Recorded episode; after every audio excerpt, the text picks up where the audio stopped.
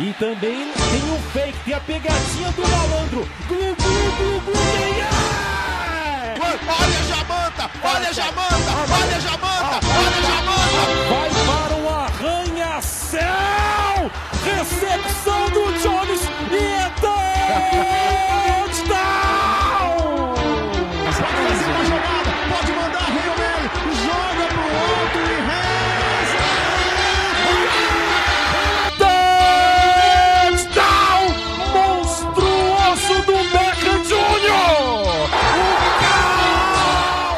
dia! Boa tarde. Boa noite. Estamos no ar com a semana 2 da temporada 2021 da NFL.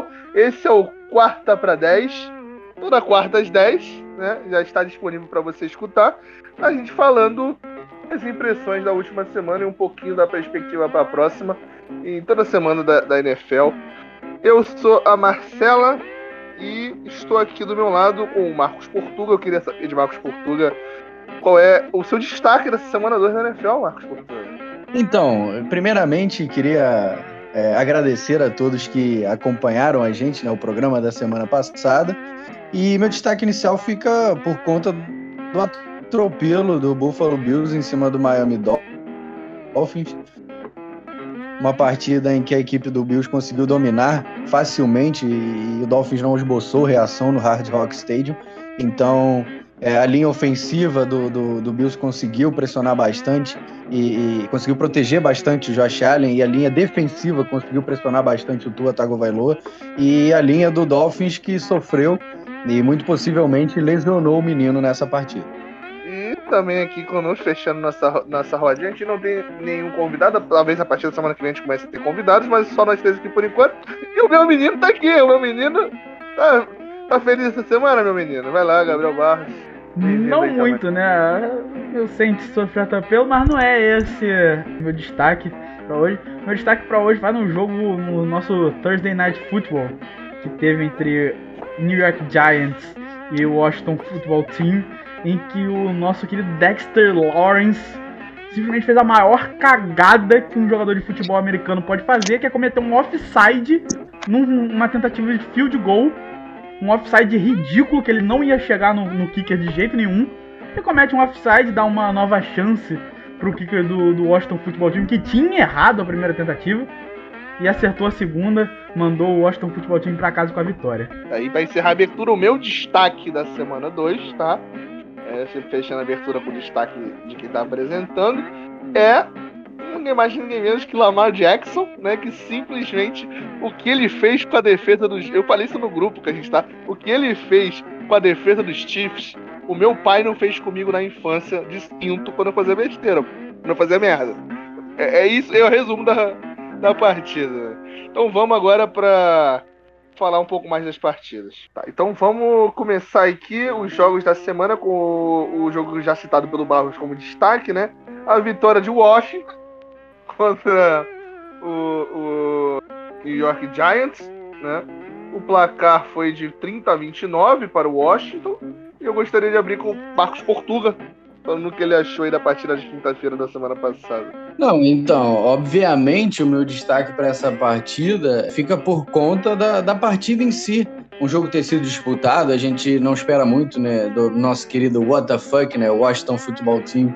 E, e o Giants também não, não, não começou muito bem. O jogo em si ter sido disputado até o final foi algo que, que foi do, do Daniel Jones. Surpreendeu, começou a tirar algumas coisas da cartola, tentar correr, jogadas corridas e tal, algo que a gente não costuma ver do Daniel Jones. E, e, e no, no ataque do, do Giants, a decepção fica por conta do Saquon Barkley. Novamente, desde, desde a volta dele da lesão, tem deixado bastante a desejar.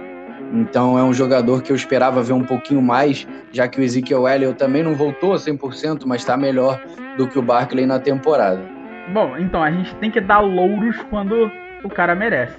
A gente falou mal do Daniel Jones na semana passada, foi decepção no, no time de New York na primeira semana, na, mas na segunda semana ele conseguiu se recuperar, recuperou muito bem, jogou um absurdo, e o, o New York Giants ainda conseguiu perder no dia em que Daniel Jones está fazendo chover em, em campo. Então, assim, é, é uma decepção para New York. O nosso querido Saquon Barkley jogou muito mal. O Antônio Gibson, que eu falei na semana passada na questão do Fantasy, jogou mal também. O Heineken ainda conseguiu dar uns passes bonitos ali, mas mesmo assim, nosso cervejeiro Heineken não, não é, conseguiu ganhar o jogo, né, na, na real. Conseguiu ganhar o jogo no final.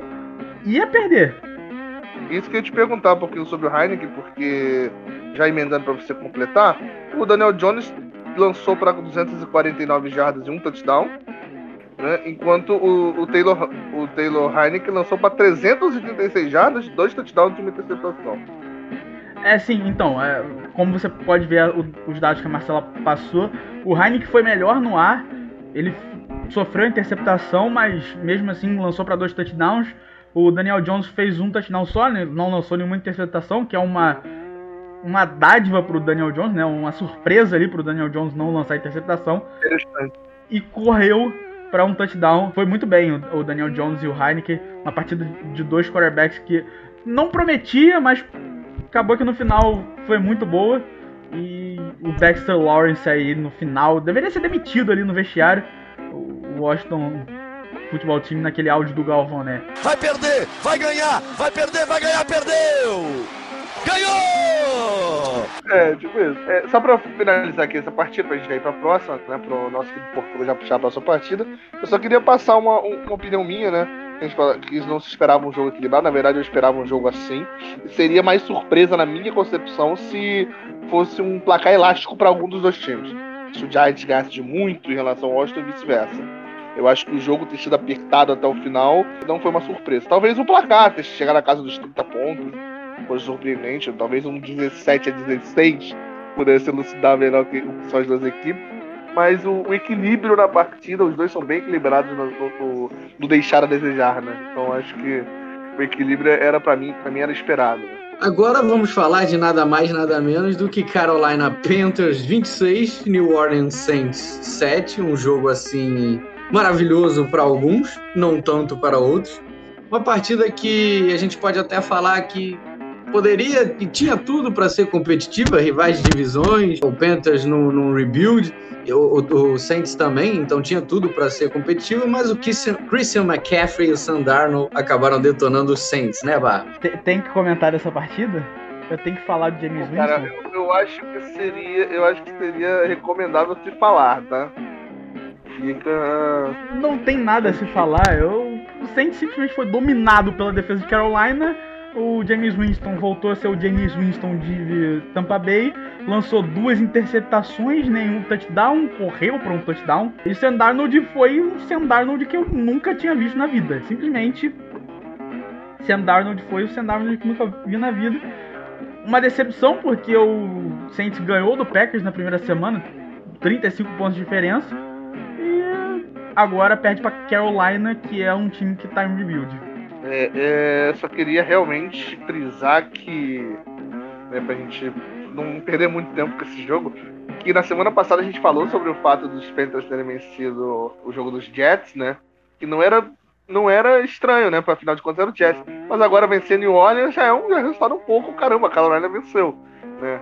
E quero destacar que os, os, os Saints só foram marcar na, no quarto quarto, tá? Fechou o terceiro quarto com zero pontos. Tava 17-0 ao final do terceiro, do terceiro quarto, né, cara? E só um touchdown, né? O, o só um touchdown. O James Winston lançou duas interceptações. Né? Então, cara, que, que, jogo sofrível e, e, e que jogo pra torcida do Santos esquecer, cara. Realmente. Cara, o, o Alvin Camara está no meu time do, do, do Fantasy não fez nenhum touchdown, cara. É, tipo, é um dos principais corredores da liga, cara. Um cara que, que no ano passado é, contribuiu com seis touchdowns na mesma partida pros, pros, pros Saints, cara. E, e, isso só prova o quanto foi uma partida deplorável, o quanto os torcedores do Saints realmente precisam esquecer o mais rápido possível esse, esse resultado. Olha, é importante também a gente frisar a, a surpresa que é o Carolina tá fazendo bons jogos. Assim, a gente não esperava muito de um Carolina em rebuild, tá com uma defesa consistente nas primeiras duas partidas.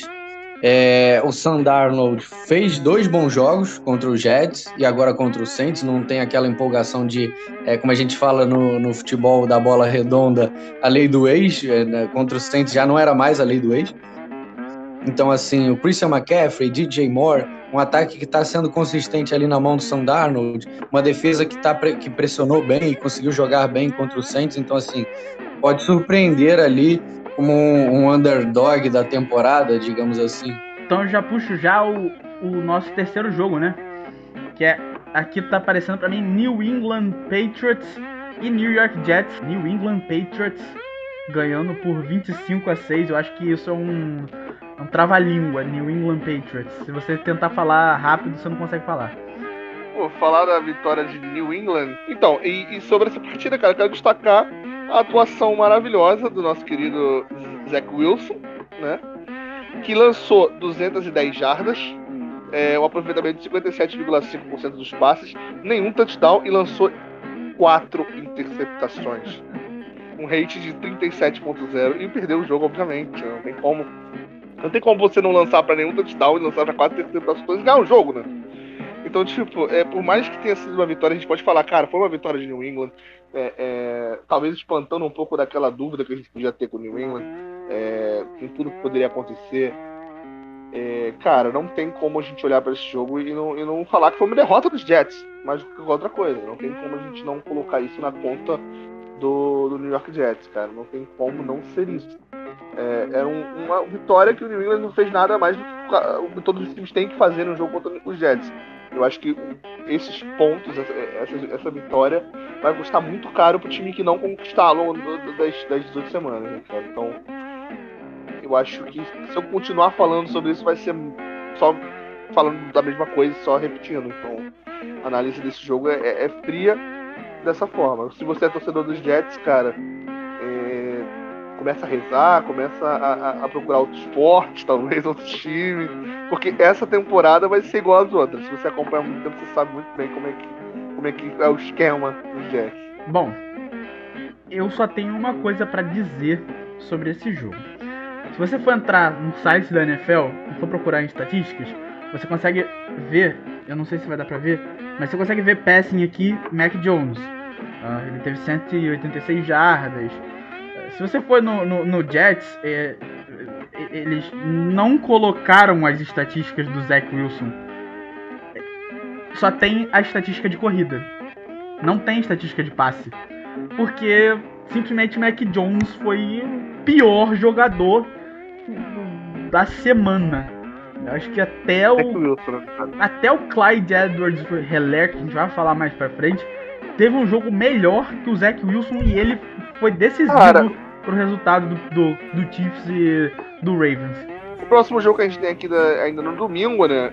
Ainda no primeiro horário do domingo, é Raiders e Steelers, tá? Eu vou pedir a impressão aí do nosso querido Portuga sobre Raiders e Steelers. Ah, Olha, tá, só, só, só informando o placar, né? Que quase que eu passo pra vocês sem falar. 26 a 17 para Las Vegas. Olha, a primeira impressão é justamente o placar, né? Las Vegas vencendo de 26 os Steelers, que passou o carro no Bills na primeira rodada que passou o Bills que passou o carro nos Dolphins. Então, assim, é, é, o que a gente esperava era uma equipe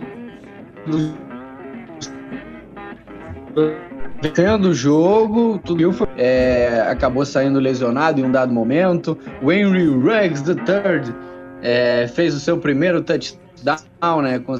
Conseguiu fazer o seu primeiro touchdown. O, o Carr fez um, uma partidaça, quase 400 jardas. Então, assim, é, a equipe do Steelers sentou, Najee Harris é, conseguiu fazer um touchdown corrido, correu bastante, teve até é, um lance, assim, maravilhoso, né? Mas é, a equipe acabou deixando a desejar em vários momentos. E o Las Vegas Raiders aproveitou, não é bobo nem nada, aproveitou e venceu mais uma partida. Eu só quero dizer que o Derek Carr se coloca nessas duas primeiras semanas como candidato a MVP, né? O time do Raiders está 2-0, ele lançou para 380, se não me engano, 380 jardas É, 382 jardas e 2 touchdowns. Não é minha aposta nesse momento. Depois a gente vai falar disso. Então, assim, é, é, é, um bom, é um ótimo quarterback, sempre foi um ótimo quarterback o Derek Carr, só que teve problemas com a linha ofensiva de, do, dos Raiders durante anos. E aí não conseguia performar. Agora que tem uma linha ofensiva decente, tá começando a dar um, uns pitacos de. Pode ser que entre na categoria de ótimos quarterbacks.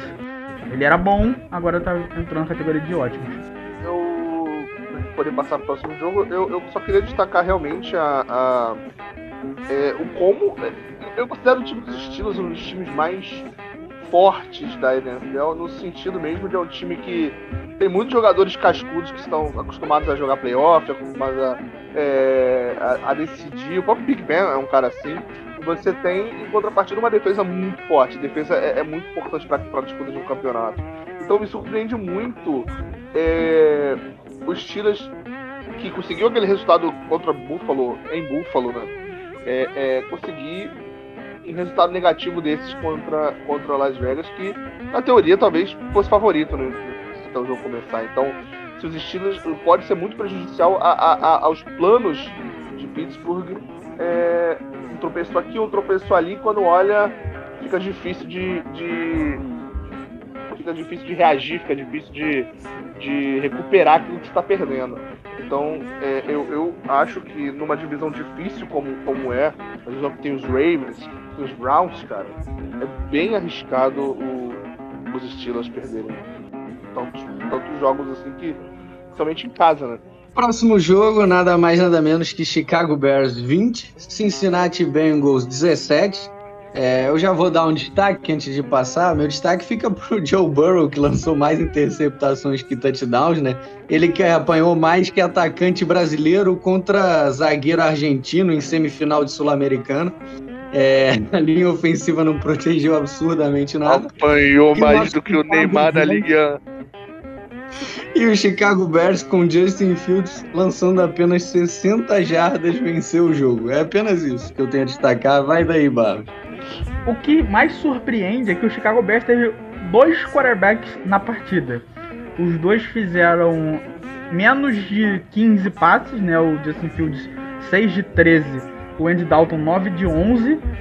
O Justin Fields lançou para 60 jardas e o Andy Dalton lançou para 56. Então, o ataque aéreo do do Chicago Cubs do Chicago Cubs, do Chicago Bears, combinando ah. aí para 116 jardas. Pro, pro, pros quarterbacks do Chicago Bears lançarem as mesmas 207 jardas que o Burrow teve, teria que ter mais dois quarterbacks aí no rooster do Chicago. Onde está, onde está o. A única coisa que eu falo sobre esse jogo, tá? Onde está o Trubisky quando você mais precisa dele? De preferência é em um banco de reservas. Acho que é uma boa opção para se colocar o num, Trubisky. Num McDonald's fritando hambúrguer, né? A gente fica sacaneando no basquete que é o que o cara vai pro Shanghai Sharks. O nosso querido Trubisky deve estar em algum time lá da, da, da China. A gente nem sabe. Eu vou puxar já a próxima partida que está aqui para mim, que é Broncos e Jaguars. Broncos 23 a 13 no Jaguars. E o Broncos fazendo o dever de casa. Simplesmente fazendo o dever de casa, ganhando do Jacksonville Jaguars, que é um time que vai tomar porrada de todo mundo. E o nosso querido Teddy, Teddy Bridgewater fazendo uma partida boa aí, de novo. Não, quero destacar mais uma vez que esse é um jogo, é, é mais um daqueles jogos. É, é triste parecer do Jacksonville, mas já é bem algumas temporadas. Que é aquele time que Assim como os Jets, cara, o time que perder para eles, a gente pode até falar o Lions também como exemplo, o time que perder para eles é o time que vai, vai ser talvez a vitória que faça mais diferença. É, pegou um time com a defesa muito forte, né? Então, cara, os Jaguars têm uma defesa fraca e tem uma linha ofensiva muito fraca. O, o que os Jaguars têm de bom é, é, é um bom quarterback, pegou agora, né? É, o, o, o Sunshine e uma boa linha de recebedores, mas que protege. Mas a linha defensiva, a linha ofensiva protege muito mal e a defesa nada. Né? Então, quando pega uma defesa muito forte como a do Broncos, que é uma defesa que, que, que faz hits, que pressiona o quarterback, cara, é dificilmente o Sunshine se cria. E aí, o, o, o, além de ter, é, é, enfrentar essa boa defesa, né, cara? É, o ataque dos Broncos, quando uma, defesa, quando uma defesa que não existe, como a defesa do Jacksonville, é, é o resultado. Não tinha outro resultado pra ser, né, cara? É, seria muito surpreendente, cara. O, o, o Jaguars precisaria de uma noite mágica, ou uma tarde mágica, né, do, do Sunshine, para um resultado diferente desse, cara. Então, aconteceu o que, o que tinha que acontecer, né? É, o engraçado do time do, do, Jaguars é justamente esse. Tinha uma boa defesa há uns dois, três anos atrás, mas não tinha ataque com o nosso querido Blake Bortles.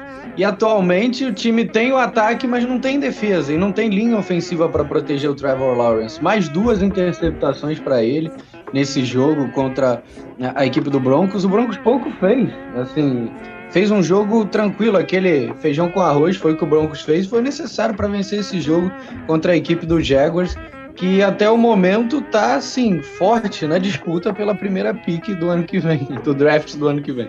Vai ser uma disputa ferrenha esse ano. Não, eu só ia destacar que Trevor Lawrence vai sofrer o ano inteiro. Sofreu com Von Miller. Imagina enfrentar Von Miller e Bradley Chubb sem nenhuma linha ofensiva. É, deve ser sofrível.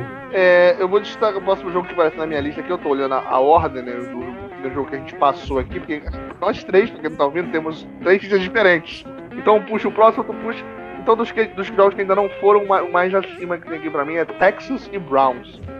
Portugal, o que, que você tem a destacar de, de Cleveland Browns e Olha, foi 31 a 21, né? O Browns venceu por 31 a 21 o Houston Texans. Eu tenho a destacar que o padeirinho está on fire. Mais uma fornada para a cidade de Cleveland.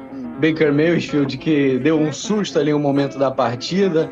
É, a gente até pensou, pô, será que machucou, mas voltou para o jogo. E assim, até o momento, a equipe do, do, do Cleveland Browns vem fazendo bons jogos. É, o Brandon Cooks, pelo lado do Texans, tem sido o, o, único, o salvador da pátria ali, um bom wide receiver sofrendo, Noé sofrendo com os animais ao redor dele, mas é, a equipe do, do Browns foi dominante, a defesa ainda pode melhorar, tem sofrido muitos pontos, também enfrentou os Chiefs na primeira rodada, enfrentou agora o Texans, mas tem sofrido bastante pontos, tem algo a melhorar sim. Mas o ataque está sendo fulminante. O Karim Hunt, o Nick Chubb, como running backs, o próprio Demetric Felton, que eu não esperava grandes coisas dele, vem fazendo boas partidas ali como, como wide receivers. E o Browns não sente nem um pouco falta do Odell Beckham Jr. O meu, destaque, o meu destaque desse jogo é mais a questão da ineficiência do jogo corrido do, do Houston Texans. E não por demérito do Houston Texans, mas talvez por méritos da defesa do Cleveland, que tem simplesmente Miles Garrett ali para pressionar quarterback, para pressionar corrida. Então assim, fica muito, muito difícil para um, um, time que é bastante tem uma, um foco muito alto no jogo corrido para correr com a bola contra o Miles Garrett, como é o, fa o fato do Houston Texans que tem nosso querido Mark Ingram, tem David Johnson, tem Philip Lindsay e Tyrod Taylor de quarterback, que Tyrod, Tyrod Taylor também corre muito com a bola. Então é, é, ficou bem difícil e o Cleveland só é, confirmou o favoritismo. O único destaque para essa partida é que o eu tenho eu tenho três ligas diferentes do fantasy e uma delas Baker Mayfield é o meu quarterback e ele me agrada muito. O então, Philip Lindsay, inclusive, recebeu mais jardas de passe do que corridas. Uma jarda a mais. Não, uma jarda a mais não. Ele 10 jardas a mais. E aí quando tu vai ver as estatísticas de corrida do Philip Lindsay, ele tem 0.4 jardas de, é, de média e foram duas jardas de corrida. Foram duas jardas de corrida em cinco tentativas. Exatamente, duas jardas em cinco tentativas e teve 22 jardas em uma recepção. É. Bota de wide receiver. o próximo jogo aqui da minha lista é nada mais, nada menos que Indianapolis Colts e Los Angeles Rams. Um jogo em que a gente teve frente a frente Carson Wentz e Matthew Stafford A gente esperava é, algumas coisas boas vindo é, desses dois quarterbacks, 27 por Rams, 24 por Colts. E eu quero saber o que, que você achou disso, Marcelo. Cara, na minha concepção, eu falo isso desde, desde de um tempo que os Rams. E é coisa que vocês vão ver repetir muito, cara, que enquanto um ataque, um ataque brilhante pode ganhar um jogo quase perdido, uma defesa brilhante pode ganhar um campeonato, cara. E os Rams, cara, ele tem.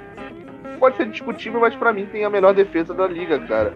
Não só isso, para mim tem o melhor jogador de toda a liga, se você pegar posição por posição, que na minha, na minha opinião é o Aaron Donald, cara. E o que o time dos Rams já tá 2-0, é um dos grandes favoritos para mim, mesmo não tendo. É, e se reforçou no, no, ataque, tá? o ataque é melhor do que era na temporada passada. Os Rams que estiveram há três temporadas é, no Super Bowl, é um time que, que, tá, acho até hoje mais forte do que era quando tinha o Jared Goff no Super Bowl. Então, mais uma vitória, não esperava diferente disso. É, os Rams que estão na, na mesma divisão do, do, meu, do meu Arizona, a gente vai falar mais tarde, mas que eu acho que são os favoritos da divisão e, e, e cara, sobre esse jogo não tem muito. O, o, que a gente pode destacar é mais a. O jogo foi equilibrado, né? 7 a 24. Deixa o Barros elucidar um pouco mais as estatísticas. Não, eu não tenho estatísticas para dar, não. Só fazer o destaque de que nosso querido Daryl Henderson se lesionou e entrou o Sonny Michel, que entrou muito bem nesse último quarto. E pode ser uma aposta sua, se você tiver aí um Fantasy, a gente vai falar mais pra frente, mas se tiver um Fantasy e tiver Sonny Michel no banco ou um Sonny Michel na, na Free Agency, você pode ir atrás que ele vai receber mais atenção nessa, nessas próximas semanas com Daryl Henderson machucado. O próximo jogo que tá aqui é um jogo que o Marcos Portugal não vai gostar muito não. Bills e Miami Dolphins. Buffalo Bills e Miami Dolphins 35 a 0. Zerado o Miami Dolphins durante 4 quartos de 15 minutos cada. São 90, não, 60 minutos aí zerados. Só queria dizer que a única coisa que eu falo do jogo, vou deixar o, o, torcedor de Miami falar tudo que ele tem que falar do jogo, falar dos Bills, falar de tudo. A única coisa que eu quero falar é que esse zero, esse zero é piadinha. Esse zero é piadinha. Olha lá. Não, e, e, o importante a se destacar da partida é que você, no final do segundo quarto, o jogo tava parelho, tava disputado, tava 14 a 0, tudo bem, 14 já, já era muito grande, mas Miami chegou a tá, a, a, de, de chegar próximo do placar com a equipe do Buffalo Bills. Mas assim, é, muita pressão da linha, da linha defensiva do Bills em cima da linha ofensiva. O que a gente pode dizer é que o Gregory Rousseau, né, o nosso querido é, rookie Greg Rousseau, tirou o Austin Jackson pra merda, né? Ele ficou totalmente perdido o jogo inteiro. O Michael Dator, que é o center, estava jogando de center, né? Ele estava lá em campo posicionado no, no center do Dolphins, mas jogar de fato acabou não jogando. Errou assim de uma forma absurda no lance é, é, em que o Tua Tagovailoa tomou uma porrada nas costelas que lesionou ele, os exames de raio-x é, não acusam a costela quebrada e vai ser day by day, né, a lesão dele, é, conforme ele for controlando a dor dia após dia, ele pode voltar, talvez esteja disponível contra os Raiders, mas assim, não existe quarterback ou talento que aguente a linha ofensiva dos Dolphins, essa é a realidade. É, é, é, depois o, o, fã de NFL procura em qualquer é, rede social, tem vários vídeos. Assim, o jogador, o quarterback do Dolphins, durante a partida inteira, teve em média 1,87 segundos para lançar a bola, antes de algum jogador do Bills chegar nele o Brissett teve mais de 37 pauladas ao longo do, do, do, jogo inteiro. Então, assim, não, não tem como. Não tem como um quarterback fazer milagre e a equipe conseguir jogar quando não tem, tem cinco jogadores ali de linha ofensiva que não fazem nada. E aí o Bills só administrou o resultado. Em um dado momento, a defesa do Dolphins cansou e começou a errar. E o Bills ganhou o jogo e venceu a partida é, sem muitos percalços. A equipe do, do Miami Dolphins de Brian Flores, que é a maior freguesa do Buffalo Bills na NFL. Todo ano é paulada de zero. Eu tenho uma pergunta para te fazer, Portugal. Tem saudade do Larry Tâncio? Olha, colocando na balança o que o Tâncio trouxe pro, com a troca pro Dolphins, eu não tenho saudade. Tudo bem que o Flores fez besteira de selecionar o Austin Jackson e o Noah Igbenogny, né, que são é, escolhas do draft que possivelmente é, chegam a partir dessa parada, a partir dessa troca. Eu não sinto saudade do Tâncio. E, e não é difícil do Dolphins é, é, é, solucionar esse problema. Traz o, o, o Liam Eichenberg é, para o lado contrário, né, para ter tenta, tenta uma troca ou paga o, o, o Schwartz, que tava, ele estava no, no Chiefs, trazendo o Schwartz e, e, e, colocando o Eichenberg na linha, na linha ofensiva, já soluciona grande parte dos problemas do Dolphins. Que aí tira o, o Michael Dater e o Jesse Davis da linha. Então só tem que achar um terceiro jogador ali pro colocar do Austin Jackson, que está sendo candidato a bust, né? Uma seleção de, de primeira rodada ali na 18ª posição e está completamente perdido ali na linha ofensiva. Já vou emendar aqui para a gente começar a falar sobre São Francisco 49ers 17, Philadelphia Eagles 11. Vou puxar primeiro aí o Barco, já que o Portugal falou bastante aí do, dos Dolphins. Vou puxar para o Barco falar aí sobre esse confronto entre Eagles e 49ers. 49ers dá um jeito de ganhar mais uma, né? É, é, simples isso. A análise é simples. Eles dão um jeito de ganhar mais uma. Uma partida bem ruim. Jimmy Garoppolo teve só 189 jardas. Jalen Hurts só 190, o que é absurdo. Dois quarterbacks com menos de 200 jardas num jogo de NFL na, no século 21 é simplesmente um absurdo. E o, o, o nosso querido 49ers ganhou aí uma partida que eu nem sei como ganharam, 17 a 11. É uma partida com, com uma pontuação muito baixa, muito baixa mesmo. E é muito é muito triste, né, o fato do, de 49ers e Eagles chegarem para a segunda, pra segunda semana com 1-0 cada, né? Porque alguém vai sair do jogo com 2-0, cara. Nesse caso foi o 49ers. Exatamente isso. É, é o que vocês é o que você definiu. É muito triste ver os dois chegarem a 1-0. Não tenho expectativas nenhuma para nenhum dos dois times na temporada, nem pro 49ers, nem pro Eagles. O Eagles tá em rebuild, já tá já é declarado, né, o rebuild que eles colocaram o Jalen Hurts uh, de quarterback. Não é ruim o menino Jalen Hurts, mas é, é, um rebuild ainda, é um cara pro futuro. E o 49ers, tá, não sei o que tá esperando para fazer o mesmo e botar o Trey Lance para jogar. Não, meu destaque da partida, né, entre São Francisco e Philadelphia Eagles fica por parte né, do Trey Lance ter sido selecionado. O, o 49ers trocou com o Miami Dolphins para selecionar o Trey Lance e não coloca ele em campo. Então, assim, tirando isso, o destaque é o Tyrande George Kittle, o Tyrande mais bonito e com o cabelo mais charmoso da NFL eu, eu vou discordar de você na questão do mais bonito, porque eu, eu sou mais no estilo do, do Travis Kelce. Mas é outra discussão, né? Aquele lenhador, né? Porra! Barretos. Não, eu vou eu discordar tô... dos dois sobre o Tyrande mais bonito, porque eu acho que é o Jared Cook. Quem nunca? Não, o melhor, o melhor é que eu puxo o barro de Aquele... Eu, eu puxo o mouse porque, porque, eu acho. Se eu não me engano, é ele que puxa o próximo jogo, o Portugal. Eu puxei o mouse ele puxou o outro assunto que fizeram com o Não, não, mas era, é o Portugal que puxa o jogo era agora. Só, era só pra discordar dos dois sobre a, a beleza dos Tyrants da NFL. Eu pensei que tu ia falar que era o Rob Gronkowski, mas tudo bem. O próximo jogo, além de ter sido o melhor jogo da rodada, na minha opinião, é também um jogo que vai alegrar bastante a Marcela. A vitória do Arizona Cardinals por 34 a 33 em cima do Minnesota Vikings. E aí que a gente entra naquela questão do que eu tava falando é, sobre a questão mesmo de quem vai ser o MVP, né? Porque o menino Kyler Murray está buscando, tá? Apenas cara, um jogo bacana. Gostei muito. Né? Eu realmente não, não acreditava na vitória no momento que tinha aquele fio de gol no final do jogo, né? Eu realmente achei que ia pro brejo, mas é, Deus está conosco, né? A gente pode dizer mais ou menos isso. E a bola foi para fora. E a vitória veio. 2 a 0 é realidade, né? E digo mais, na próxima rodada nós teremos Arizona Cardinals, é, já adiantando, Arizona Cardinals e Jacksonville Jaguars tudo para começar a temporada com 3-0, cara. Eu não imaginava um começo tão bom de temporada assim pro Arizona Cardinals. Não estou cantando vitória de da hora, mas tem tudo para conseguir uma vitória contra o Jacksonville Jaguars. E, cara, é um, é um início, é um início de temporada é, animador pro time do, dos Cardinals. É, tinha-se aquela dúvida, será que vai ser capaz de, ter fôlego para chegar no Super Bowl? Super Bowl não, desculpa, eu tô pensando no, no playoffs.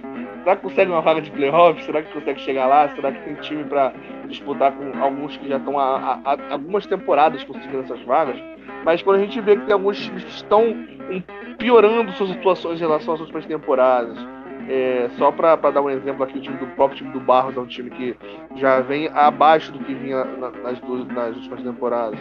E tem outros times da NFC iguais, é, com um começo de temporada, não só por conta dos resultados, mas da atuação, cara, da atuação do, do Kyler Murray, da atuação do DeAndre Hopkins e de outras peças que o Arizona tem, cara, é, dá para sonhar, dá pra gente olhar e falar, cara, esse time jogando do jeito que vem jogando, independente de resultado, independente do sufoco no final ali, não, não poderia ter perdido o jogo, cara, é um, é um, é, é, é um jeito que o time vem jogando nesses dois primeiros jogos que dá uma esperança de, de esperar mais do que a gente esperava nos últimos anos. Eu acho que o que mais impressiona é o fato do Arizona estar tá perdendo por 20 a 7 e conseguir virar esse jogo com o nosso querido Kirk Cousins jogando do jeito que estava e o Dalvin Cook também jogando muita bola.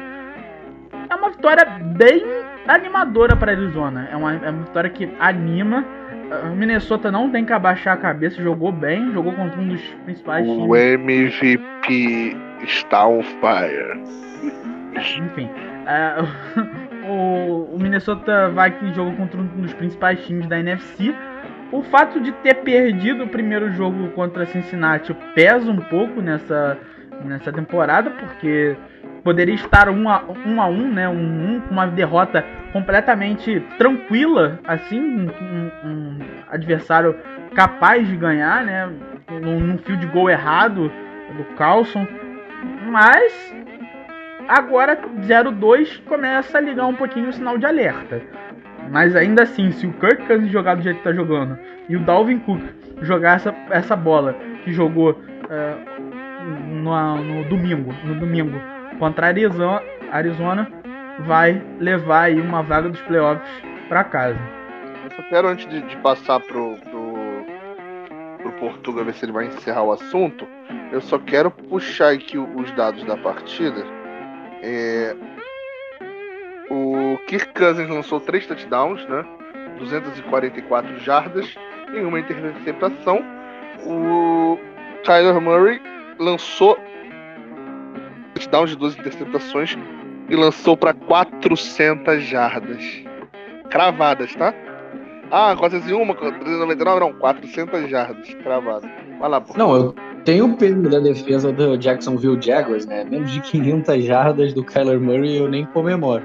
É, sobre a partida, assim, quem me surpreendeu foi o Rondell Moore, né? O wide receiver é, do, da equipe do, do Arizona Cardinals, um rookie em que a gente tem ali como principal recebedor o DeAndre Hopkins, o Christian Kirk também aparecendo bem, mas ele surpreendeu muito, mais 100 jardas um touchdown.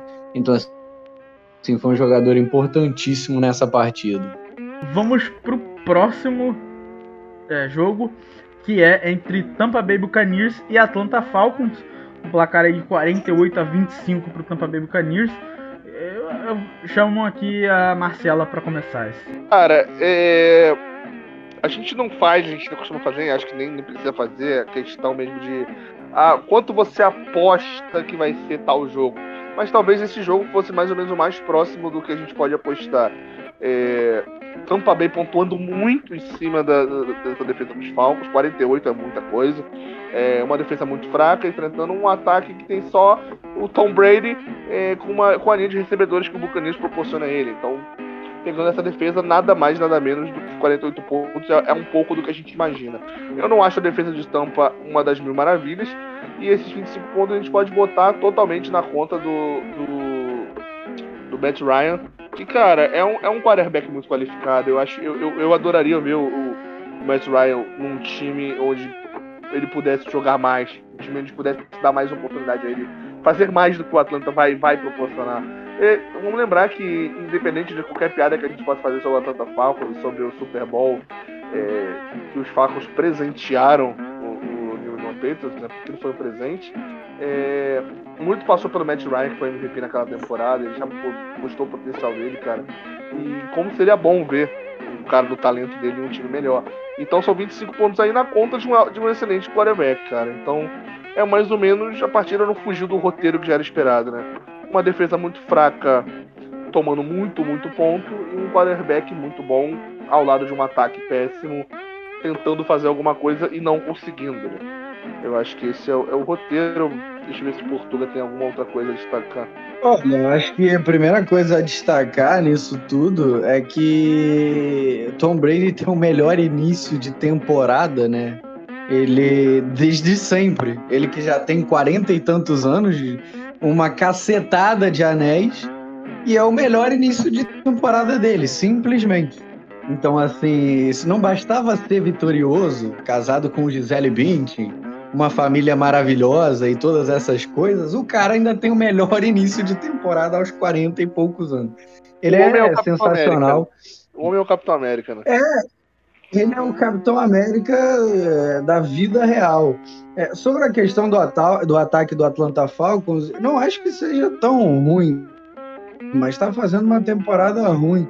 É um ataque que draftou o Kyle Pitts, que pouco está apresentando, tem o Calvin Ridley, que é muito bom, é, o Cordarrelle Patterson também é um wide receiver bom, mas assim, a gente vê aqui nas estatísticas o Kate Smith que é linebacker, correu com a bola. É, o Mike Davis, que muita gente apostou no Fantasy, inclusive eu, é, vem decepcionando rodada após rodada. Então, é um ataque que tinha tudo para ser ok, para apresentar algo ok, e que vem decepcionando, não pelas mãos do Matt Ryan, mas pela é, a falta de capacidade do, dos recebedores e, e, e os running backs. Portugal me apresentou um fato que eu não sabia que existia, que eram os running backs de Atlanta. Isso existe? Porque se eu falei que o, que o jogo Pô, terrestre... tem que avisar, tem que avisar tanto, tem que avisar tanto que eles têm, né? Ó, o pessoal aí, ó, vocês têm running back. Pois é, é um catadão, não. É um, é um catado. Porque assim, Mike Davis é running back de ofício. Tinha tudo para ser bom. Teve 38 jardas em 9 carregadas.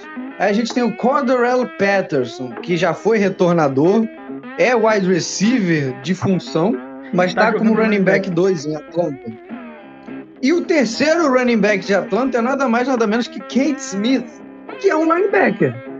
É completo. É, é, é, assim, o planejamento dessa temporada da Atlanta Falcons é uma coisa de, de maluco, cara. Eu acho que eu ficaria. Quem ficaria orgulhoso disso é o nosso querido, uh, nosso cara do Barcelona aí, que quebrou o time. Né, o, até o mesmo Não, o planejamento do, lado, o planejamento do, do, do, Atlanta Falcons é o mesmo que eu, depois do ano novo, falando que vou fazer a dieta do T1, pô. Falhei miseravelmente no meu planejamento, pô. A gente fechar o assunto é o planejamento de Vasco da Gama, né? Vamos é. pra. Vamos agora pro próximo jogo, sou eu que puxo dessa vez. É, o jogo que me prejudicou, inclusive, em uma das minhas ligas fantasy, né, cara? Simplesmente Tennessee Titans e Seattle Seahawks. 33 a 30. O jogo onde Derrick Henry fez aquilo, né? O jogo onde eu... Derrick Henry foi tudo que a gente espera dele em toda a temporada, né? Deixa eu começar com o. o posso. posso... O Portuga. Não, rapidinho. Quer só... começar primeiro? Deixa... Não, então, não eu, só quero, eu só quero sacanear o Portuga, porque a gente vai falar isso mais pra frente. Mas na nossa liga de fantasy, eu estava enfrentando o Portuga e eu tenho o Derrick Henry. Então isso é uma coisa a se pontuar nesse momento do, do jogo. Então vocês já imaginam quem ganhou a partida, porque não, não tem como perder com 47 pontos do Derrick Henry no fantasy. Não, inclusive, já que não, você falou. Não, não, inclusive, já que você falou em pontuar, Barros, eu vou passar pro. pro Portugal falar, porque uma coisa que Derrick Henry fez nesse jogo foi pontuar, né? Sim, e assim, investir pesado em wide receiver justamente porque na primeira rodada os running backs deixaram a desejar. Aaron Jones, Eric Henry, é, o próprio Camara podia oscilar bastante, então vamos investir pesado em wide receiver Hopkins, Tyreek Hill e tudo mais, mas o Derrick Henry fez mais três touchdowns. Então, assim, se juntar tudo que o ataque de Seattle fez, tirando, tira o Tyler Lockett junta todo o ataque de Seattle, vai dar menos jardas do que o nosso querido Derrick Henry. Então, assim, uma partida muito boa. É, o que a gente quer ver é, do Derrick Henry é exatamente isso, até porque só tem ele na posição de running back ali no Titans. É, o ataque é, da equipe do Mas Titans é bom, com o Julio Jones, AJ demais, Brown. Precisa de mais alguém. Não precisa. Quando você tem Derrick Henry no ataque, não precisa de mais ninguém. O Russell Wilson até tentou, se esforçou. É, o Chris Carson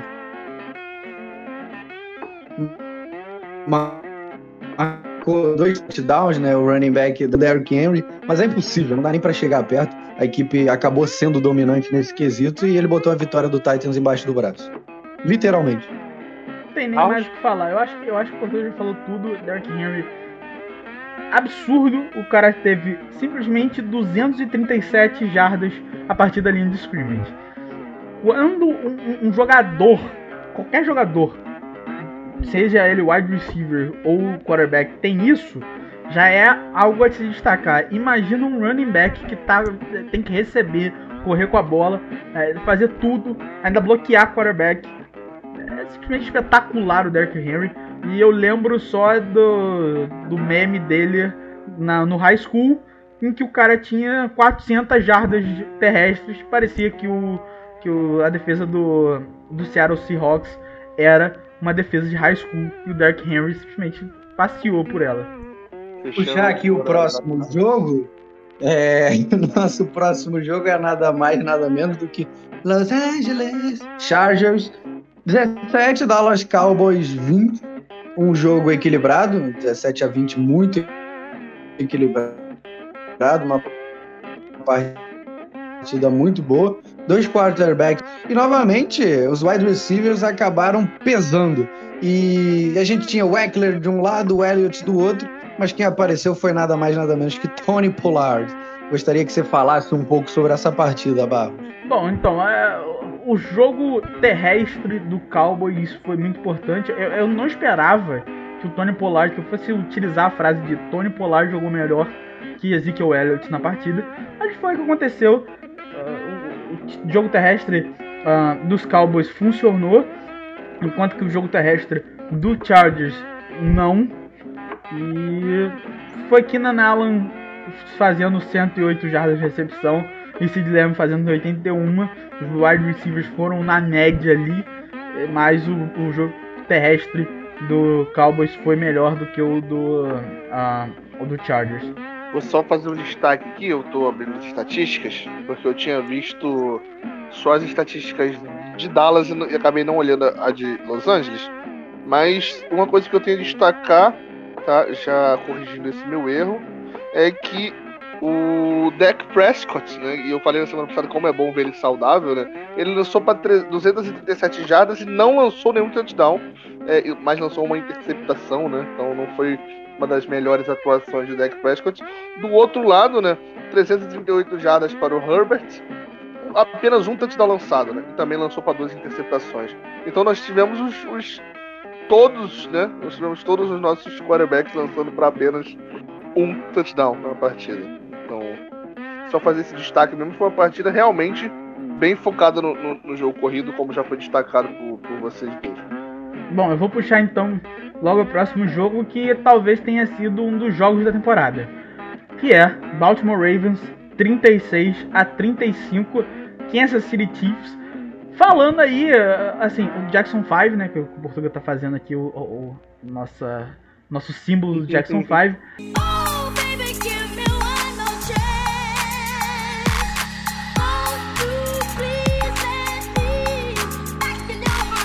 Uh, e, e, falando aí, fazendo aí a menção a, a zica que a Marcela lançou na última semana, em que falou que o Chiefs poderia ir 17-0 e simplesmente o Chiefs Não, eu nem falei que poderia, seguinte. eu falei que eu falei que o objetivo que, que os Chiefs tinham era esse, mas e eu até falei que a temporada que seria para isso seria a temporada passada, né? Mas cara, eu já vou emendar, né, Barros? Vou ter sido atrapalhado só pra. E eu passo pro Portugal depois. Cara, foi um jogo espetacular. É, tem muita coisa para falar desse jogo. Acho que a gente poderia falar só dele, mas é, o programa não é para isso. É, desde do, do, do, fumble do Clyde Edwards no final do jogo, é, a partida, eu acho que dá pra falar muito sobre a partida do. do, do fumble fez, é, a partida que fez o nosso querido Jackson 5, né? Lamar Jackson jogou incrivelmente essa partida. Mas tem duas coisas que eu quero citar que são os dois eh, tabus que foram quebrados nesse jogo, né? O primeiro é que Lamar Jackson até esse jogo não tinha vencido o Patrick Mahomes ainda, eram três jogos três vitórias de Kansas City. Então a primeira vitória de Baltimore com o Lamar Jackson contra o Kansas City. E o outro tabu que é quebrado é o tabu do Mr. September, né? Que o Patrick Mahomes nunca tinha perdido uma partida em setembro, perde agora pro Baltimore Ravens. É, e cara, foi, foi um jogo é incrível. É, eu tenho que destacar, é, não tem como a gente fugir de, de Lamar Jackson pra, quando fala desse jogo. É, eu não vou nem falar da, da, da cambalhota que ele dava pro touchdown, que por si só já, já, já, é incrível. Mas é, o Baltimore perdia por mais de 10 pontos, cara. É, pra só pra ter uma ideia, até semana passada, até a vitória contra os Browns, que os Chiefs tiveram na semana passada, o, todas as vezes, por exemplo, que, que o o Chiefs foi no intervalo perdendo de mais de 10 pontos, o, o Patrick Mahomes nunca tinha vencido um jogo. Ele perdeu a final do Super Bowl, a final do Super Bowl não, perdão, a final da, da NFL, o Super Bowl do ano passado. Ele perdeu, é, se eu não me engano, a, a final da AFC pro próprio New England Patriots. É, são três jogos que ele tinha perdido mais de 10 pontos e virou depois do intervalo. Cara, e os Boston, o Boston Ravens foi lá e venceu um jogo perdendo por mais de 10 pontos. É, é, não, é, não foi simples. A defesa dos Chiefs é, por pior que tenha jogado, não é uma defesa tão fácil de você conseguir uma virada como essa, principalmente com o um ataque dos Chiefs, com um ataque fulminante, que se você tiver duas jogadas onde você vai ter um turnover, ele vai abrir 14 para você, cara. É um ataque muito forte.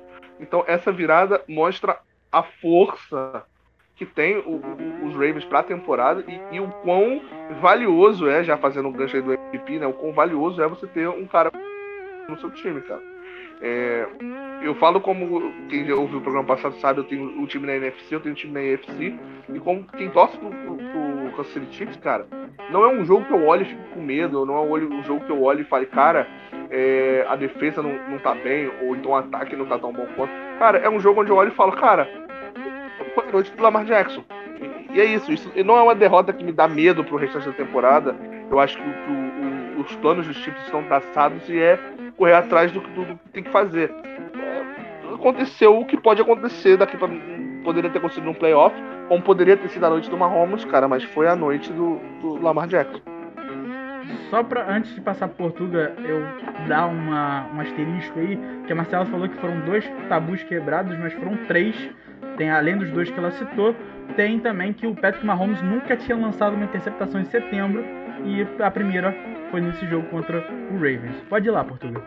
Não, mas é mais pra exatamente a questão do sistema, né? Caiu tudo que envolve o Mr. Sistema caiu no jogo de ontem. Mas, cara, foi, foi um jogaço, né, cara? Não muda nada. A derrota não muda né? Vai lá, Portugal. Olha, e, e, o apelidinho dele é Jackson 5 porque ele tem cinco funções. Ele lança, ele passa, ele corre, ele dá cambalhota e ele chutou a bunda da, da, equipe do Kansas City Chiefs no último quarto dessa partida. Então, assim, cinco funções que o nosso querido Lamar Jackson teve na partida entre Baltimore Ravens e Kansas City Chiefs. É, tirando isso, é importante a gente destacar que, é, que o Ravens não tem running back. É, o Lamar Jackson é o quarterback e o running back da equipe. Então, Assim, ele deveria ter um contrato melhor, simplesmente por ele ocupar duas funções importantíssimas dessa equipe do Ravens, e me surpreendeu. Não esperava muito do Ravens com tantas lesões na temporada, e não esperava ver o Ravens vencendo o Kansas City Chiefs é, dessa forma. Então, o Lamar Jackson chega forte na disputa para MVP, ele que é nada mais, nada menos, uma função da NFL, Lamar Jackson. Não, e só pegando esse gancho que você falou aí, cara, eu, deixa eu perguntar uma coisa para vocês. Eu ouvi uma pessoa falar é, recentemente no Twitter, eu queria a opinião de vocês. Vocês acham que o Lamar Jackson é o melhor jogador de corrida, o melhor corredor que não é de uma posição de corrida da história da NFL? sem contar ninguém que é de corrida mesmo, tipo um running back mesmo. Ele é o melhor jogador de corrida da história da NFL? Olha, a Atlanta Falcons já está de olho para contar com ele no corpo de recebedores, né? Porque a Atlanta Falcons não tem recebedores que são de fato da posição, então o Lamar Jackson seria o melhor de todos. Melhor corredor, quarterback corredor da história da NFL? Não, corredor, não, não digo melhor quarterback, jogador que não é corredor. Ele é o melhor que já teve. Correndo com a bola, sem ser um running back de, de, de fato, de origem. Eu falo que não porque existe Michael Vick, né? Então, assim.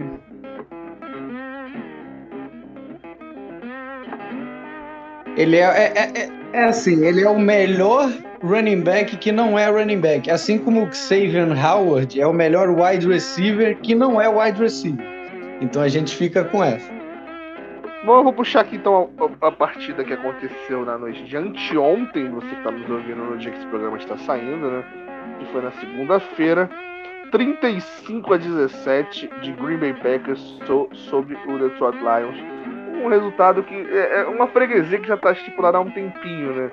É, são quatro touchdowns e nenhuma interceptação em 255 jardas para Aaron Rodgers. E Jared Goff lançou dois touchdowns e uma interceptação, 246 jardas. Uh, o que tem você a destacar, Gabriel Barros, sobre Detroit Lions 17 Green Bay Packers 35? A única coisa que eu tenho para destacar é que quando Aaron Jones olha o Detroit Lions, ele sai de um gatinho e vai para um leão, realmente. Ele, ele se transforma quando ele olha o símbolo do Detroit Lions, ele fala assim: Esse é o jogo, esse é o jogo, eu vou jogar eu vou jogar esse jogo como se fosse a minha vida. E aí ele simplesmente detonou quatro touchdowns. Só um adendo para fazer que o Aaron Jones teve seu pai falecido na semana passada e ele jogou com um cordão que continha as cinzas do pai dele e todo touchdown que ele fazia ele olhava, ele chegou a perder esse cordão dentro da end zone quando fez um dos touchdowns, mas conseguiu recuperar na noite de ontem graças ao seu treinador, né, um dos treinadores da equipe, e uma história muito legal aí do nosso querido Aaron Jones. Três é reza lenda, inclusive, de que. Reza lenda, inclusive, de que o, o, Green Bay joga de, de verde, né? Porque é pra ele entrar com aquela roupinha de verde de caçador com uma espingarda pra matar leão, né? é exatamente isso. É, é o que. E, e nosso querido Skip Bayless da televisão americana, protagonizando aí um dos maiores hate jobs, né? Um dos maiores trabalhos de hate que tem contra o Aaron, é, Aaron Rodgers, que ele fala que é muito bom ver o Aaron jogar, o MVP Aaron jogar, e aí logo depois ele completa com Aaron Jones.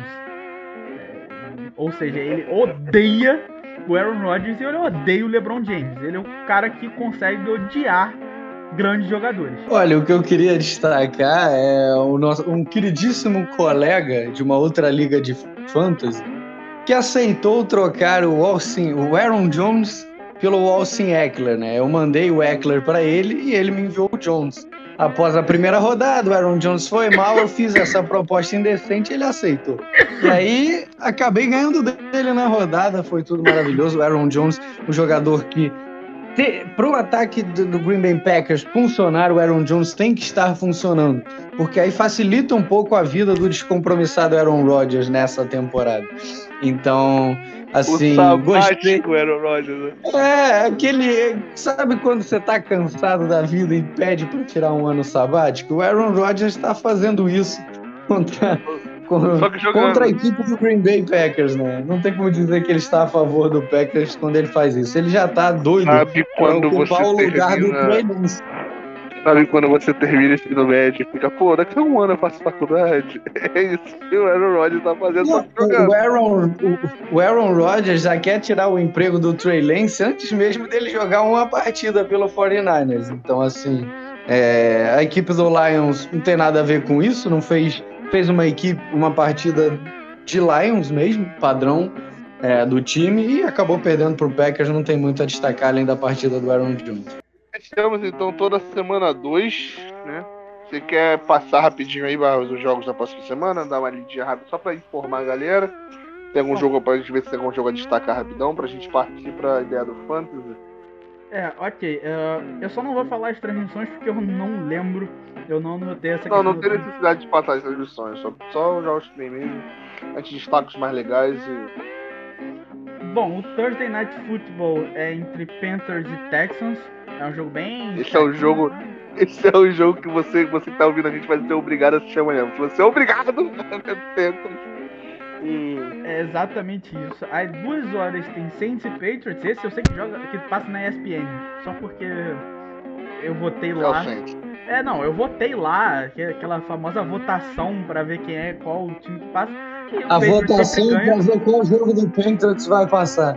É, não, o jogo do Patriots sempre ganha porque a torcida do Patriots aqui no, no Brasil é absurdamente grande por causa do Tom Brady. Mas vai ser sempre o Patriots lá passando. Colts e Titans, às duas horas também. Falcons e Giants. Chargers e Chiefs, é um bom jogo, hein? Bom jogo, hein? Deixa eu só, deixa eu só deixar claro o que esse jogo dos Falcons vai ser legal de ver, vai ser obriga- vai ter um festival de interceptação. Festival de. Ei, delícia. Se bem que com a defesa do Falcons é meio difícil de ter um festival de interceptação, né? Pô, Mas, vai ser o ataque de quem? É o ataque de quem do outro lado? Mas eu acho que o Daniel Jones consegue. Se ele conseguiu fazer 13 pontos na defesa do Denver, o mínimo que ele tem que fazer é 50 nessa defesa do Falcons. Porque a defesa do Falcons é fraquíssima. Pô, mas do outro lado, do outro lado é, é a defesa do contra o Matt Ryan, né? Então vai, Vai ser, ser um festival bonito de, vai ser um festival de touchdown. Os gigantes de Nova York. É o pior nome possível para um time que apresenta tão pouco. É o Vasco da Gama, pô. É o Vasco da Gama da NFL. É, é, o gigante. É, o gigante da NFL. Os dois deveriam estar jogando na Série B se a NFL tivesse uma Série B. Ah, porque no outro caso já tá acontecendo. Vai lá, Val, por favor. Exatamente. É, Bengals e Steelers também às duas horas da tarde. É um jogo que vai ser bem é, ruim. Esse vai ser um festival de É o famoso jogo UFC, né? Bengals e Steelers. É porradaria vai comer que as duas linhas defensivas vão comer vivas as linhas Vai ser o ofensivas. Burrol, o Burrol contra o Big Bang. Só isso só que, que aguarda vocês. É o né? Que Burrol. vai, vai virar O burro. Burrol. Ah, Bears e Browns. O jogo em que o, Ba- o Browns vai comer vivo o Bears. Vai comer o Justin Field vivo. Ah, Ravens e Lions. Ai, meu Deus do céu. A Marcela já olhou Ai. falando assim: quantos touchdowns coração. terrestres é possível o Lamar Jackson fazer nesse jogo? Não, o que o, Lamar Jackson fez o que fez contra a defesa dos Chiefs. O que o Lamar Jackson não vai fazer contra a defesa de Detroit é piada. É piada, pô. Doeu meu coração quando tu falou desse jogo aí, cara. Doeu meu coração. Às duas horas também tem Cardinals e Jaguars. Como o MVP, só, que eu dizer. Tá lembrando aí. Ah, Bills e o Washington Football Team. Nossa Cheddar. E aí vamos passar para os jogos das 5 e 5 e 25, né? 5 e 5 tem Jets e Broncos, vai ser o jogo ruim do dia também. O outro jogo ruim. Ah, Dolphins e Raiders. O, o jogo em que o quarterback do Dolphins vai sair igual o piratinha do Raiders, né? Com um tampão no olho, uma faca na cabeça, faltando uns dentes. É impressionante. Ah, e aí vamos para um jogo mais competitivo. Seahawks e Vikings. E ainda temos Buccaneers e Los Angeles Rams. Então, assim, esses dois jogos. Esse, esse jogo vai ser. Esse jogo vai ser entre tal, talvez a melhor linha de recebedores que a gente tem, que é a linha de recebedores de Tampa, contra a melhor defesa da liga. Vai ser muito interessante ver é, como vai ser a partida quando o- tiver o ataque de Tampa contra a defesa de- dos Rams. O outro lado, né, quando for a defesa dos, dos- de Tampa defendendo o ataque dos, dos Rams, não vai ser tão divertido. É a hora que você pode levantar, ir no banheiro, pegar batata. Mas quando o Tom Brady estiver com a bola lançando contra a defesa dos Rams, vai ser, vai ser muito interessante de ver como que um vai enfrentar o outro, como vai ser É, os Rams é uma das poucas equipes que a defesa talvez seja até mais divertido de ver jogar que o ataque, né? E ver essa defesa enfrentar esse ataque de tampa vai ser muito interessante. É, e no nosso Sunday Night Football é simplesmente o atual time de Aaron Rodgers contra o futuro time de Aaron Rodgers, Packers e 49ers, só esquentando aí pra time gente de Aaron Rodgers contra o atual time do Aaron Rodgers na cabeça do Aaron Rodgers. o Aaron Vai Rodgers ser se o comportar. time do Aaron Rodgers contra o time do Aaron Rodgers depois das férias. Isso é importante pra gente ver como é que o Aaron Rodgers vai se comportar é, mediante ao seu próximo time. Você saber se ele vai sentir a pressão que nem Me arrisco a dizer, me arrisco a dizer que vai ser um dos, um dos poucos jogos da temporada em que o Aaron Rodgers vai mostrar serviço. E, e e cinco, lança, cinco touchdowns de Garoppolo nesse jogo. E lançar cinco touchdowns. o Garoppolo. nosso Monday Night Football é entre um- uma grande rivalidade eh, e dois times que disputam a, a pior divisão do futebol americano, que é entre Eagles e Cowboys, que disputam na NFC East, né? É simplesmente a pior divisão do futebol americano. disparado. A pior divisão disparada. Cara, eu, eu não sei. Eu não sei se é a pior. Agora eu vou falar a real pra você. Pra gente, já, já tá até numa discussão um pouco mais coisada. Porque a gente tem uma divisão que eu acho que, que a gente pode destacar quando o assunto é pior divisão, cara. Uma Aí- divisão que tem os Jets não pode ser. Não, a, a EFC South, que tem ninguém menos que. Beleza que o Tennessee Titans é um time que a gente pode olhar e falar que tem alguma pretensão, porque tá, numa, tá nessa divisão, pô. Eles vão. A chance deles não ganhar essa divisão é a mesma de eu ser um ventilador, cara. Ele vai ganhar essa divisão. Mas, pô, você tem Houston, Texas, Jacksonville Jaguars e Indianapolis Colts, cara. É uma divisão muito fraca, cara. Mas o Colts É a aí, pior. Eu, eu acho que o Colts tem mais pretensões nessa temporada que O o Washington Football Team está, e, e, o Colts está 2-0 na temporada. Eu acho que tá 0-2. É, dá, Mas, dá, mas o 0-2. Washington Football Team também enfrentou o New York Giants, né? O Colts enfrentou o Seattle e o. ah, se eu não me engano, foi o. E agora eu tenho que pegar aqui. O Colts enfrentou simplesmente Seattle e o, e o Rams, que são dois bons times da NFC. ah, da NFC West. Então, assim, estar 0-2 não significa muita coisa pro que o time do Colts é. O time do Colts é tranquilo, assim, é um time bom, razoável. É melhor do que o Eagles e é melhor do que o Washington Football Team. Não, mas deixa eu te perguntar uma coisa. Se você fosse postar hoje, hoje, olhando. Você não precisa nem olhar a tabela, é só falar sim ou não. Você aposta que os Colts vão pro, pro, pros playoffs? Ah, não, mas eu também não aposto que o Washington Football Team vai pros playoffs. Então, assim, Cara, mas É. o Washington Football Team tem mais chance de ganhar a divisão dele do que os Colts de ganhar essa divisão aqui, cara. Quer dizer, eu acho que a chance é a mesma, porque a divisão é tudo acho fraca, chance. Eu acho que Mas não é- tem chance do Washington Football Team tirar a divisão do Dallas Cowboys com o Dak Prescott saudável. Não vejo com condições. Por favor. Tá, mas a gente tem o Derrick Henry saudável também. né? Sempre esteve, mas só pra deixar que tá saudável. Com Tá, é, só pra gente finalizar essa de, de- de divisão, ah, eu quero destacar a divisão da AFC Norte, tá? Que todo mundo tá com 1-1, tá? Baltimore Ravens, Pittsburgh Steelers, Cleveland Browns e Cincinnati Bengals. Todos ganharam um jogo e perderam outro. Quem ganhou na semana passada perdeu agora, quem perdeu na... É a única divisão que tá todo mundo com a mesma. com o mesmo standing. Vamos pro Fantasy agora? Let's go! Olha, essa semana não me agradaria nem o Fantasy nem falar de Dolphins, mas como faz parte do trabalho, então estamos aí. É sobre isso, né? É sobre isso. É, eu, eu. Vocês sabem informar quem foi o quarterback que pontuou mais nessa rodada do Fantasy? Ou foi o Brady ou o Kyler? Murray. Ah, Não, então, é porque eu não sei quantos pontos fez o. o, o, o- o- quantos pontos fez o, o Murray, é, Murray não, o Brady. Porque eu tenho o Murray e eu não consegui encontrar nenhum quarterback que tenha pontuado mais, tá? Só pra. Só pra elucidar, tá? Não é nada além disso. Como eu não. tenho o Brady, eu vou conferir pra você. No banco, o Brady no banco. Beleza, Mas a gente vai passar Não, ele não fez mais do que o. Ele não fez mais do que o Kyler Murray. O Brady fez 29. Né? Então o Kyler Murray foi o maior pontuador entre os quarterbacks, né?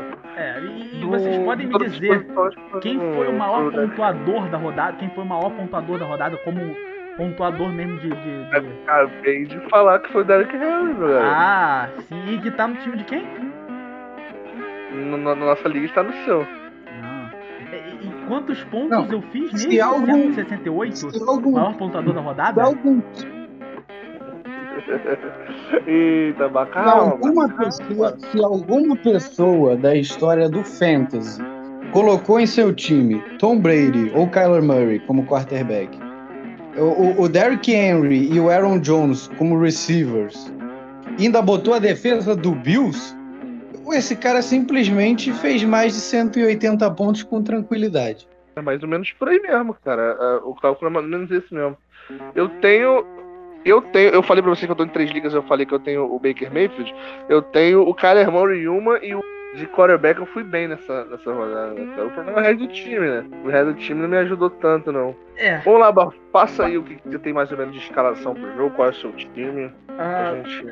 Eu não montei um time não, eu tava mais esperando a gente falar sobre nosso, a nossa liga mesmo, ah, em que a gente teve um confronto entre os integrantes do podcast, que foi eu contra o Portuga, em que teve 168 a 95 pra mim. Então eu ganhei esse, esse match. A, a Ele quer Marcela, puxar essa tarde de qualquer jeito. é, a Marcela perdeu pra Alexandra, fez 91 pontos, foi a menor pontuadora da rodada. A Marcela. Foi, foi Ah. pior na rodada. Cara, mas pô, deixa eu falar. Eu cometi um erro crasso, que eu deixei o Antônio Brown no time titular e deixei o Mike Evans no banco, cara. E aí o Mike Evans, talvez, se eu não me engano, foi quem mais recebeu bola do Tom Brady no jogo. Alguma É. coisa assim. O, o Então, Mike eu- Evans simplesmente fez, acho que. Eu vou, eu vou até Não, conferir ele fez mais de 20 pontos a mais do que o Antônio Brown, cara. Foi papo de 20 pontos que eu perdi de bobeira. E deixando claro que os dois vão ficar no meu banco na próxima rodada porque eu tenho a defesa dos Rams. Se eu colocar no jogo entre é, Rams e, e Tampa Bay, eu colocar dois, dois jogadores de pra interesse. minha defesa, é brincadeira, pô. Não tem como. Então é secar muito o ataque de Tampa e a defesa funciona. Quem dá essa Eu essa de semana fiz a você? proeza de ter a defesa do Dolphins e o Allen com quarterback no time. Não, e, meu, e só pra completar essa brincadeirinha, é, eu não, não tô muito preocupado com isso, porque o que eu tinha de, de recebedor no meu banco, pra botar no lugar de um dos dois, é o Kirk, né, o Kirk do Arizona Cardinals, que enfrenta o Jacksonville Jaguars. Então eu tô bem servido nesse sentido aí de, de recebedor pra, pra, pra essa semana, porque eu também tenho o Stephen Diggs. é, e eu fecho os meus recebedores titulares com a Murray Cooper, né, no jogo entre Filadélfia e Dallas. Então, de recebedor eu acho que tem como eu pontuar bem. É, Eu, eu só tenho que. é, só tenho que pontuar aqui que na nossa liga a semana 3 é eu contra a Marcela. Então eu já enfrentei o Portugal e agora vou enfrentar a Marcela nessa próxima semana. E o, o Portuga vai enfrentar o Gabriel, da Marcela, que sabe quem é o Gabriel. ah, to- todos os amigos da Marcela, inclusive. É, Então, na se verdade, você- tem, é, é, a liga tem seis pessoas, né? Só pra explicar pro pessoal que tá ouvindo. São nós três. O Gabriel, que era um amigo nosso que chegou a, a participar do projeto para participar do podcast, ele não estava gravando com a gente por questão de conflito de datas, mas pode ser que ele esteja alguma semana aí conversando com a gente, participando com a gente. Além de nós quatro, tem também a Alexandra e a esposa dela, né? São duas amigas minhas. A Alexandra também eu vou convidar para participar qualquer dia com a gente. É, então, é, é isso. É, basicamente, essa é a, a, a, a, são os seis integrantes da nossa liga. Só para deixar claro que a gente começou na semana 2, então são 17 semanas aí pra gente jogar. Vão ser três confrontos de todos contra todos, né? E aí duas semanas de playoffs. Pra fechar na semana 18. E, e essa semana a gente vai destruir Lares, porque a gente tem um confronto entre a Alexandra e a esposa dela, Larissa, no nosso evento. Então a gente vai ser destruidor de Lares nessa semana. Exatamente. Essa semana vai, vai, vai pegar fogo aí, especificamente na residência das duas. Não, e o, o Barros, ele se deu absurdamente bem, né? Porque no meu ataque eu tenho o Hopkins, que essa rodada vai enfrentar nada mais, nada menos do que a defesa do Jacksonville Jaguars. E tem o Sidney Lamb, que vai enfrentar a defesa do Eagles, né? Então, como ele me enfrentou na rodada passada, ele saiu ileso. Agora, nesta rodada, o buraco é um pouquinho mais embaixo. Olha só as provocações da Cara, eu tenho Mas três jogadores rodada ali eu enfrento a Marcela, então. E a Marcela deu sorte É, que você meu me quarterback. Você me enfrenta e eu tenho três jogadores de ataque de Arizona, tá? Eu tenho o Murray, eu tenho o, o Edmonds, running back, e o, e o Kirk, que é o recebedor. Se o Arizona fizer o que ele pode fazer contra essa defesa de, de Jacksonville, cara, vai ser difícil, mano. É, mas eu, por exemplo, vou ter ah, o nosso. ah, o meu quarterback vai enfrentar a minha defesa. Então eu vou ter que dar uma olhada na free agency pra Não, pegar mano. algum Não, quarterback. Pô. Lembrando que eu tenho uma coisa que faz um pouquinho de diferença, tá? Eu tenho o melhor kicker e a melhor defesa na- na- no meu time, né? Eu tenho os Rams e eu tenho o, o- o Tucker, né, de Baltimore. Então, se eu tiver que confiar um pouco no meu kicker e na minha defesa, eu acho que eu vou bem também. Eu acho que a gente elucidou bem aqui as coisas que a gente tinha falar da última semana, passou os próximos jogos, semana que vem é, você já sabe o dia e horário, quarta para 10, quarta-feira às 10 você está nos ouvindo é, poderá saber mais do, do que vai acontecer nessa semana que a gente passou para vocês agora. É, agradecer muito aqui a participação da nossa mesa aqui, tanto do, do meu menino Gabriel Bar, meu menino, muito obrigado pela participação dessa semana. Fala com o público, cara, se dispersa. Eu ia falar, calma. É, eu quero agradecer a todos que ouviram o nosso podcast e eu espero vocês semana que vem. Semana que vem vamos ter o resultado do meu confronto com a Marcela, então a gente vai poder zoar um pouquinho aí. É, eu vou, já, já vou iniciar. Se eu tiver ganho o confronto, vocês vão saber porque eu vou iniciar sacaneando a Marcela. Então é isso. Ih. Vejo vocês na próxima semana, semana 3. E para encerrar aqui também, para se despedir para vocês aqui, nosso membro aqui, que eu, eu carinhosamente chamo de Cristiano Ronaldo do Meyer, o nosso querido português, Marcos. É, mais, um, mais um programa aí, satisfação enorme. A satisfação é toda minha, agradecer a companhia de todos vocês mais uma vez. E destacar, né, que a gente espera, jogo que vai ter transmissão entre Raiders e Dolphins, espera que seja um jogo um pouquinho mais competitivo e que o Tua Tagovailoa consiga estar em campo e consiga sair vivo do, do- da partida. É o mínimo que eu espero e, e- torço para que aconteça. Obrigado a todos e até a semana 3. É o Porto acabou de falar que espera que não aconteça um pula pirata, né? Aquele joguinho de pirata que enfia as espadinhas pro pirata pular, que não seja o, o, o Tango Bailoa no jogo, né? É, eu queria agradecer mais uma vez a todo mundo que escutou esse programa aqui, essa resenha bacana, toda semana. Então, toda quarta-feira, às 10, vai sair pra vocês aí o nosso programa. Até depois do Super Bowl, rapaziada. Até depois do Super Bowl, até fevereiro, a gente vai estar aí. É, esperamos que com convidados, né? A gente já está começando a, a fazer aqui os nossas movimentações para trazer uma galera. Sendo assim, muito obrigado a vocês. A gente volta na semana que vem para falar um pouco da semana 3. Tchau, tchau.